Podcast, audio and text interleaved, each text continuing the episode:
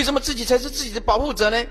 你今天你讲话不伤人，你的行为举止完全清净，内心充满智慧跟理性，一句恶口都不会说，讲起话来都是给人家鼓励，给人家爱心信心。诸位，你把这个慈悲散播出去，人家就会改变对你的态度。当然，自己才是自己的保护者嘛。诸位，自己不保护自己，谁能够保护你啊？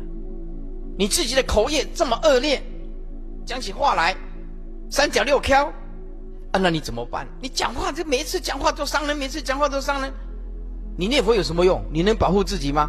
对不对？你到处树立敌人，你怎么保护自己啊？啊，所以自己才是自己的保护者。那你怕将来的因果，你就自己啊要所作所为不要违背因果嘛。就自己才是自己的依靠者。你要依靠谁？当然要依靠自己的身心嘛。啊，所以要好好的调育自己的身心，把身体调健康，心灵要阳光。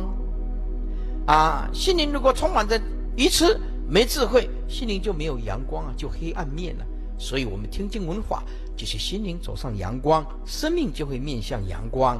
宛如马上啊，调育出一匹良马。